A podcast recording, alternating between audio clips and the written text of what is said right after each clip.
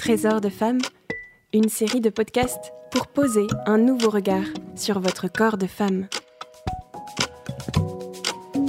Nous le savons toutes, être femme et vivre en harmonie avec son corps est une aventure de chaque jour.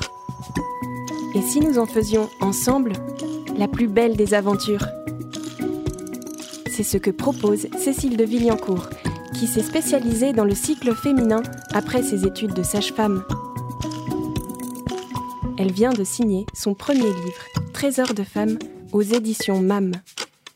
On y retrouve toutes ses compétences en fertilité, en sexualité et en psychologie positive. En face de Cécile dans ce podcast, Camille des éditions MAM pour un entretien de femme à femme.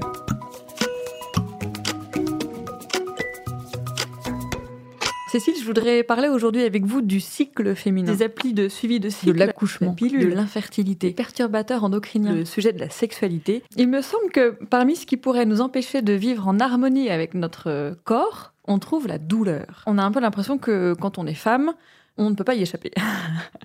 que vous disent les femmes à ce sujet? C'est vrai que je me souviens qu'une femme que j'accueillais en formation s'était exclamée que les hommes eux avaient de la chance de ne pas souffrir et qu'elle aurait préféré être un homme.